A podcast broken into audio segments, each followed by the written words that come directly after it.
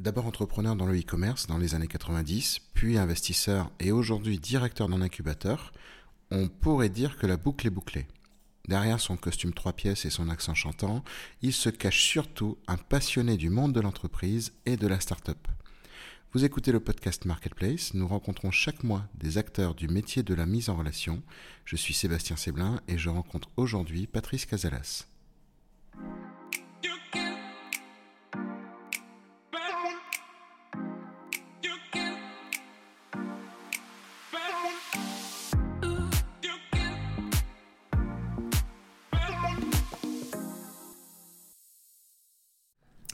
Alors bonjour Patrice. Bonjour. Alors même si on ne te présente plus dans l'écosystème des startups, est-ce que tu pourrais nous dire rapidement qui, qui tu es?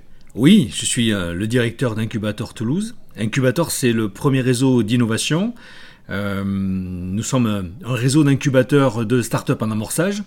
On est présent dans 8 villes en France, euh, bientôt 10, et on a cette particularité où on va lier notre destin au succès des startups que nous incubons, parce qu'on va investir 25 000 euros dans chacune de ces startups pour te refaire un petit peu le parcours très, très rapidement, je ne vais pas faire le, vieux sage qui raconte sa vie pendant des heures, mais... Pas vieux quand même. Oh J'ai euh, une formation commerciale assez classique, mais le premier euh, tournant un peu important dans, ma vie, c'est euh, mon premier tournant d'entrepreneur, où je vais créer une société de e-commerce à la fin des années 90.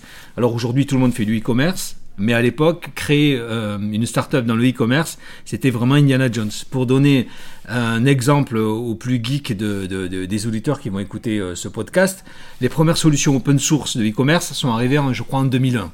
Voilà. Et donc moi, je démarre l'aventure e-commerce avant même que ces solutions existent.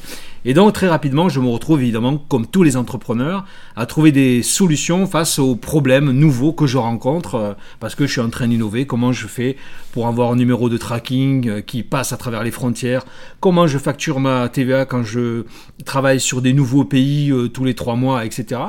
Et très rapidement, je m'aperçois que j'ai plutôt intérêt à vendre mon savoir-faire qu'à l'utiliser pour moi-même. Et je vais créer une deuxième société, une société de conseil en e-business qui va bien fonctionner parce que je vais m'appuyer sur ma légitimité d'entrepreneur pour faire la démonstration que je sais comment on fait pour vendre sur Internet. Et donc je vais faire ça pendant 10 ans. Je vais exploiter ces deux sociétés pendant 10 ans, qui va croître euh, au niveau européen, ça, ça va pas mal fonctionner. Et puis au bout de 10 ans, euh, j'en ai un peu marre parce que moi je suis plus un, créateur, un homme de challenge. Euh, c'est pas trop mon truc de gérer une entreprise au quotidien, donc je vais revendre avec mon associé mes parts on va revendre ça à des Italiens et je vais euh, partir dans le monde du conseil en innovation. Et attends, quand tu montes, euh, quand tu montes la société en 90 et quand tu crées une société de conseil dans le e-business, t'es un peu, es un peu avec ton bâton de berger dans le désert quand même. Ouais, complètement, c'est ça. C'est-à-dire que pour resituer le truc, on a eu une époque où euh, les gens doutent même que l'on puisse vendre sur Internet. Ouais, c'est vrai, ouais. Je me souviens d'un déjeuner avec un patron plus expérimenté que moi il me dit J'ai vu que tu as un site internet. Parce que c'est ça à l'époque. Sur l'internet. Sur l'internet. C'est ça. Il y a ceux qui ont un site internet et ceux qui n'en ont pas. Alors déjà, il me dit Waouh, j'ai vu que tu as un site internet. Je dis Ouais, effectivement. Et il me dit À côté des produits, j'ai vu qu'il y a un bouton acheter. Ouais. Il me dit Mais il y a vraiment des gens qui achètent? Bon. Et je dis mais oui, mais carrément. Et lui deviendra mon premier client pour la petite histoire. Je l'amène avec moi, je lui fais visiter mes installations euh, et je lui dis voilà ça ça part en Suisse, ça ça part en Italie, euh, etc. Donc c'est vraiment ça. On est euh, dans une époque où tout le monde ne mesure pas la, puissance d'Internet et on est vraiment au milieu du désert. Et à l'époque c'était considéré comme complètement innovant. C'est pour ça que plus tard je vais vouloir me débarrasser, tu vois, de cette étiquette Internet qui m'a beaucoup servi parce que je me dis, euh, bon, Internet, c'est l'innovation en 98-99. Mais quand on rentre bien dans les années 2000, euh, je me dis, ça va vite s'épuiser. je suppose que tu l'as vendu au bon moment, avant la bulle, avant, avant l'explosion de la bulle. Quoi. Ouais, ouais c'était le bon moment pour, euh, pour faire autre chose, en tout cas. Et moi, je vais partir dans le monde du conseil en innovation, parce que souvent, tu sais, tout ça, c'est animé par des croyances très personnelles. Je me dis, ouais, il faut que je me débarrasse de l'étiquette Internet. Et plus embrasser plus largement et plus globalement le monde de l'innovation. Je fais du conseil en innovation. Je me mets à travailler avec des grands groupes. Euh, alors c'est chouette parce que ça complète mon parcours. Je vais travailler avec le monde de la recherche. Je vais travailler avec les SAT, par exemple, les sociétés d'accélération et de transfert de technologie, avec les laboratoires de recherche, avec les grands groupes, mais toujours beaucoup avec les startups. Donc ça va me nourrir et ça me servira beaucoup plus tard, mais à l'époque, je ne le mesure pas.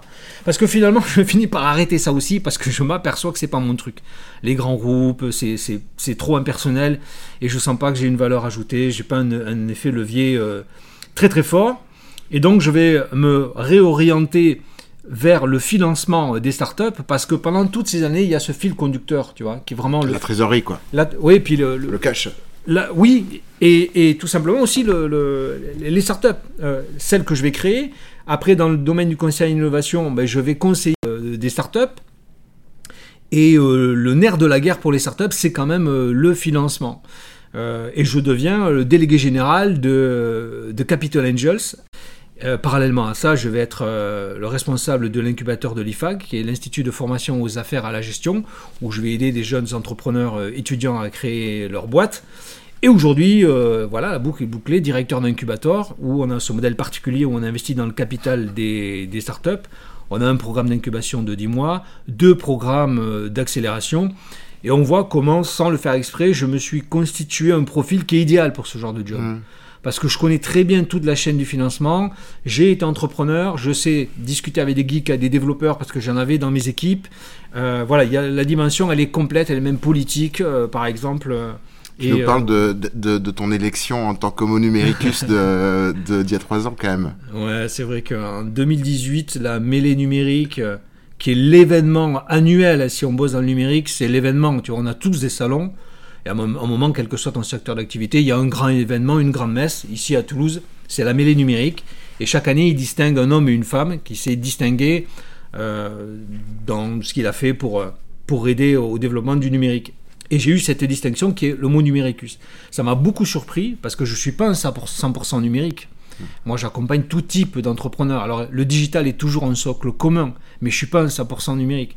Et ça m'a d'autant plus touché que c'est euh, une distinction qui vient d'un vote ouvert et public. Tu vois, c'est pas politique, c'est pas un jury, c'est pas accuser euh, le jury d'être copain avec toi. Tu c'est un vote public, donc j'ai eu ce, grand plaisir. Euh, euh, et chaque année, il récompense quelqu'un. C'est vrai que vrai que ça, fait plaisir, surtout pour moi qui suis quand même, je pense, un, homme de terrain. Moi, je suis un opérationnel. J'aime bien être aux côtés des entrepreneurs pour les aider. D'accord. Est-ce que tu peux nous dire combien de, de, de startups dans le secteur de la mise en relation, donc dans les euh, de, que tu as accompagné?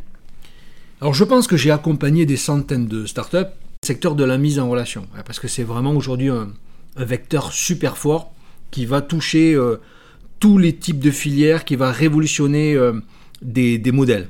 Parce qu'on parle, beaucoup, on parle d'ubérisation en fait, mais c'est, clairement de la, de la marketplace et de la remise en question d'un modèle traditionnel. C'est ça. Ces dernières années, il y a vraiment un nombre croissant de marketplace et ça va au-delà de la simple opportunité technique ou technologique. On assiste à des changements de, de paradigme, c'est-à-dire qu'il y a aujourd'hui plein de marchés qui font le constat la limite de on en a marre de, de, consommer comme ça. Et ça, c'est un signal très très fort qui fait que le marché va être prêt pour recevoir une proposition nouvelle et innovante. Et cette même proposition, si elle avait été là il y a quelque temps, elle aurait peut-être pas euh, euh, décollé. Et c'est ça qu'apportent aujourd'hui les, marketplaces, la possibilité de se positionner parce que le marché est véritablement prêt. Le momentum, c'est un moment clé du succès des startups. Est-ce que quand tu parles de momentum, euh, ce momentum serait pas lié à une prédisposition du marché à aller vers à consommer plus au travers de marketplace parce qu'aujourd'hui on voit Uber, on voit Airbnb, on parle de Amazon euh, et, même en fait les marques s'y mettent aujourd'hui euh, au travers des, des, applis comme Vinted ou Back Market par exemple. Mais est-ce que en fait c'est pas justement le marché qui a forcé l'usage et en tout cas démocratisé les, la consommation des la consommation de, de l'utilisateur de produits de, de marketplace? Oui, en fait, on passe d'un vieux modèle de la marketplace autour du produit à un nouveau modèle qui est la marketplace autour de la mise en relation. Et c'est très différent. Autant la vieille proposition de Papy, c'était de dire sur la marketplace, tu as accès à un catalogue extrêmement large. Aujourd'hui, ce qui fait que je consomme, c'est plus le produit lui-même, mais les valeurs qui sont véhiculées par l'entreprise. Et au travers de la mise en relation, par exemple, je suis véritablement acteur d'un choix qui a du sens pour moi. C'est-à-dire que je vais choisir avec qui je vais être mis en relation, à quoi je vais contribuer. Ça va bien au-delà du fait d'accéder à un catalogue de produits. C'est complètement dépassé aujourd'hui d'être dans une offre euh, extrêmement large. Les gens ont envie d'autre de, d'autres choses. Et cette mise en relation, c'est l'opportunité de choisir ses interlocuteurs, ses produits, ses marchés autour de, valeurs qui sont propres à l'acheteur. Et pour terminer, je te dirais que en plus aujourd'hui, la marketplace, elle s'oriente vers euh, une hyper segmentation, très très loin de ce vieux modèle euh, catalogue généraliste, et une expertise. On va de plus en plus créer des niches. Quand tu veux acheter quelque chose, quoi que ce soit, tu vas accéder à 20% en fait de ce qui est disponible. Pourquoi? Parce que ces 20% là sont les seuls qui sont capables de produire en quantité suffisante, de produire suffisamment rapidement, de produire à bas coût. Et les 80% qui restent, qui font peut-être de la qualité, etc., ne sont plus capables de répondre à ces critères de compétitivité et deviennent invisibles. Et là, la marketplace de niche, elle vient renverser le game en disant, tu as accès à seulement 20% de ce qui est disponible, je te donne l'accès à 100%. Et c'est tout simplement, par exemple, un des axes de la proposition de Mano Mano. Hmm. Qu'est-ce qui fait que ça décolle? C'est que si je vais chez Castorama et je vais acheter un outil, un meuble, un équipement de salle de bain, j'ai le choix entre deux ou trois trucs. Sur Mano Mano, j'en ai des dizaines ou des centaines. Parce que Castorama, Laurent Merlin, à force de faire cette course à la compétitivité, ont réduit leur offre. Et aujourd'hui, Mano Mano se place sur une niche avec une offre qui est complètement imbattable. Donc en fait, tu veux dire que quand tu prends l'exemple de Mano Mano, mais c'est duplicable à n'importe quel retailer aujourd'hui, c'est que aujourd'hui le retailer va avoir son catalogue à lui, alors que la force de la marketplace, c'est de, d'avoir, c'est de mutualiser plusieurs catalogues. Oui, mais, mais pas seulement. Euh, ça me permet par exemple d'accéder à des artisans euh, qui sont des artisans d'art qui font de la qualité. Donc on retrouve cette notion de choix, de sens dans ma façon d'acheter je vais aller chercher le petit artisan que je peux trouver que au travers de la marketplace, qui est un marché de niche. Alors qu'il y a quelques années, c'était tout le contraire. La marketplace, c'était le symbole euh, d'acheter des produits en Chine, en masse, etc. Aujourd'hui, on revient dans cette hyper segmentation et dans la pertinence de la mise en relation. Quelles sont, à ton sens, les clés de la réussite? Lorsque, mettons, je suis entrepreneur, je lance ma marketplace, ma plateforme de mise en relation Qu'est-ce qui va faire que je vais y arriver? Mais écoute, je suis très content que tu me poses cette question parce qu'on me la pose de temps en temps sous, une autre forme. Chez Incubator, on investit 25 000 euros très très tôt au stade de l'idéation. Et donc, c'est à ce moment-là, moment-là qu'on va se poser la question comment tu peux savoir ce qui fonctionnait? Eh bien, en fait, chez Incubator, au-delà de chercher des projets, on cherche des profils, des profils d'entrepreneurs. Et ce qui fait qu'un entrepreneur va réussir par rapport à un autre qui ne réussira pas, c'est sa connaissance de la filière, du marché qu'il va adresser. C'est-à-dire que parfois, on peut avoir un aspect, pour donner un exemple qui est très parlant, culturel. Hein. Euh, j'accompagne une startup qui s'appelle euh, The Guitar Division, qui propose une marketplace autour du marché de la guitare. On voit comment sur cet exemple, l'aspect culturel, il est extrêmement important. Si tu n'es pas guitariste, si tu n'es pas fabricant de matériel, si tu n'es pas un rocker, ça va être compliqué pour toi d'avoir une proposition pertinente. Tu vois Donc il y a cette capacité déjà à connaître les attentes du marché, à connaître la filière, le marché qu'on va adresser. Et finalement, si on fait bien le boulot d'entrepreneur, qui va être, à mon sens, ça peut être débattu, mais à mon sens, d'aller très rapidement sur ton marché avec un MVP, donc une idée très très simple, tu vas finir par y arriver. Parce que ton marché, tu le connais, le problème n'est plus qu'un problème de formulation. Euh, et, si je te pose l'inverse, du coup, pourquoi est-ce qu'une marketplace se plante? Eh bien, tu sais, quand euh, je suis arrivé en tant que délégué général euh, de ce groupe de, de, de, grand groupe de business angels, j'ai posé une question très simple. J'ai dit, écoutez les gars, ça fait 10 ans que vous investissez dans des startups. Est-ce que vous pouvez me dire quand ça marche, pourquoi ça marche?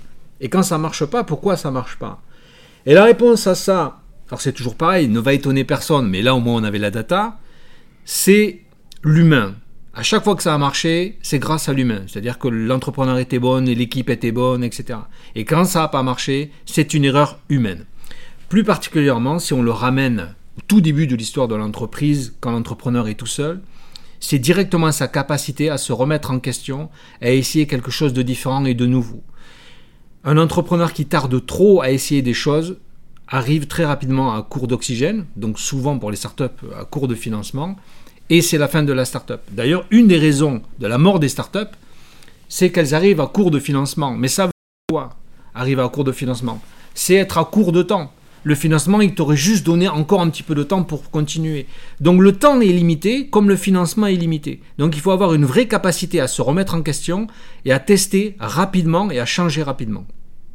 Donc de ton point de vue, quel doit être le parcours de celui qui lance sa marketplace? Je, veux dire, je suis entrepreneur, euh, je crée mon produit, je commence à générer un peu de, un peu de revenus. À quel moment est-ce que je dois aller chercher de l'argent et pourquoi? Alors, il y a plusieurs façons de répondre euh, à cette question. Une réponse brève et courte, ce serait de dire pas trop vite. Après, une réponse plus complète, ce serait de dire qu'il faut avoir une véritable vision stratégique de sa levée de fonds.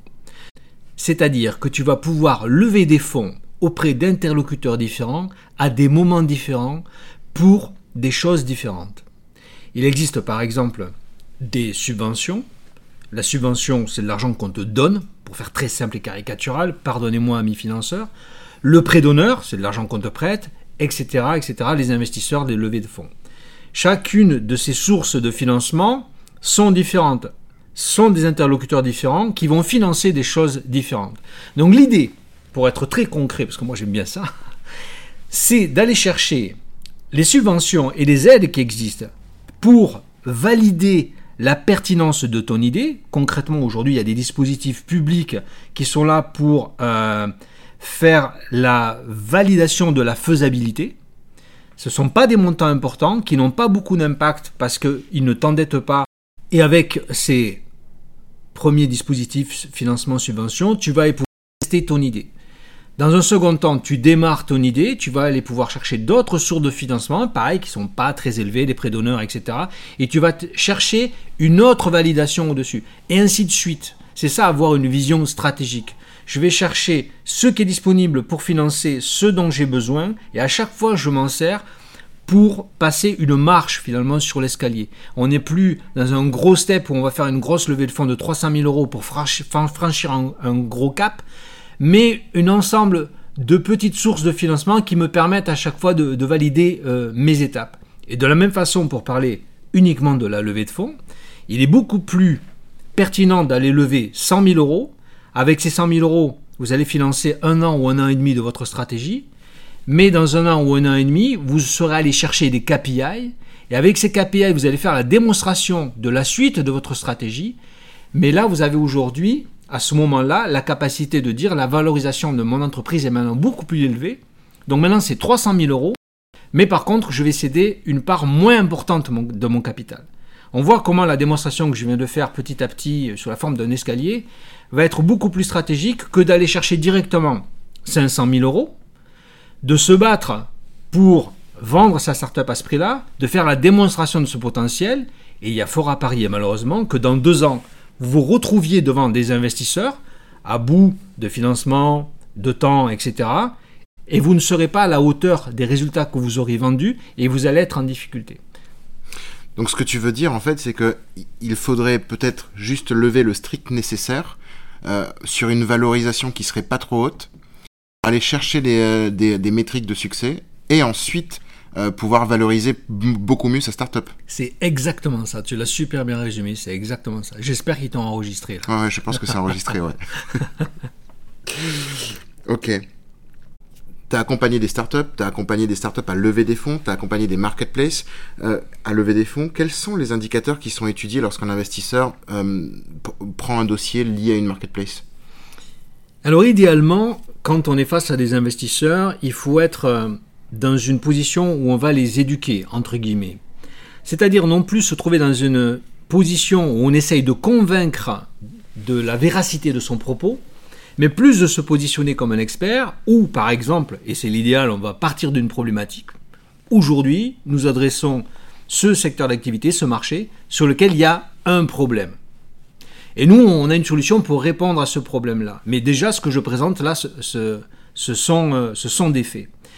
Une fois que je suis convaincu en tant qu'investisseur que je suis face à une véritable problématique, que la solution proposée, elle est plausible, que ce marché, il a un gros potentiel, finalement, la question qui va me rester à ce moment-là, c'est est-ce que j'ai en face de moi la bonne solution à tout ça, mais surtout, on revient à ce que je disais précédemment par rapport à lui-même, est-ce que j'ai la bonne équipe? Et la réponse à ça, est-ce que c'est la bonne équipe? C'est des KPI qui vont démontrer, par exemple, la capacité à fédérer une communauté. C'est encore plus important, on l'a évoqué précédemment, quand on parle de niche.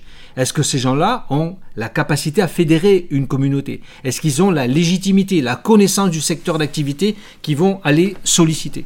Et on va retrouver un ensemble de KPI qui font que on n'a pas forcément de chiffre d'affaires ou un chiffre d'affaires qui n'est pas très élevé, mais on va faire la démonstration de sa capacité à fédérer, créer une communauté, engager une communauté et pour être dans des métriques plus financières, de dire aujourd'hui, pour acquérir un client, ça me prend tant de temps, ça me coûte tant, et je connais la valeur de mon client euh, tout au long de, sa vie. C'est le, Customer Lifetime Value, pour parler en bon français, la, la métrique qui va donner la somme des gains qui sont générés par les clients.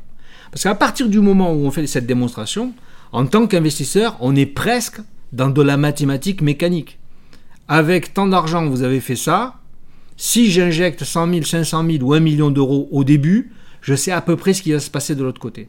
Voilà les marqueurs que vont regarder idéalement euh, les investisseurs euh, qui ont une fibre entrepreneuriale face à des entrepreneurs qui vont présenter une marketplace sur un modèle tant soit peu euh, innovant. D'accord. Mais la part du marché reste quand même hyper importante parce que euh, je suppose que euh, l'entrepreneur qui vient voir un investisseur et qui est leader sur sa niche mais que sa niche représente un très faible euh, une très faible part de chiffre d'affaires euh, sera pas regardé de la même manière qu'un entrepreneur en fait qui, euh, qui adresse un marché sur lequel le, il est prouvé par des, des compétiteurs des concurrents que le marché est dynamique et que c'est un marché qui, qui est porteur. La part du marché reste quand même aussi très prépondérante dans, euh, dans, dans, dans, un choix d'investissement. Oui, si on, si on est dans cette démarche, on va éduquer euh, l'interlocuteur face à nous, on va lui parler du marché, etc. Et si ce marché a un très gros potentiel parce qu'il fait un très gros volume, à un moment, je peux avoir des KPI qui disent voilà, avec nos projections, euh, dans trois ans, on fait 1% de la taille de ce marché et voilà quel est le chiffre d'affaires qu'il en, en, en découle. Mais toi, à la place d'un investisseur, tu dis, OK, avec seulement 1% du marché, c'est bon, euh, ça décolle. 1% du marché, est-ce que ça me paraît être complètement euh, euh, du domaine du fantasme? Pas du tout. Par contre, si tu arrives avec une proposition où tu dis, pour avoir le même niveau de décollage, il faut qu'on ait 50% du marché, avant même de parler de quoi que ce soit, quelqu'un qui est complètement étranger à ton secteur d'activité, qui n'a pas ton expertise, il se dit, wow, il faut quand même aller chercher 50% du marché pour que ça décolle. C'est quand même autre chose. Donc c'est beaucoup plus facile si on se positionne sur un marché sur lequel il y a de très très gros volumes. Très bien. Merci monsieur. Avec plaisir.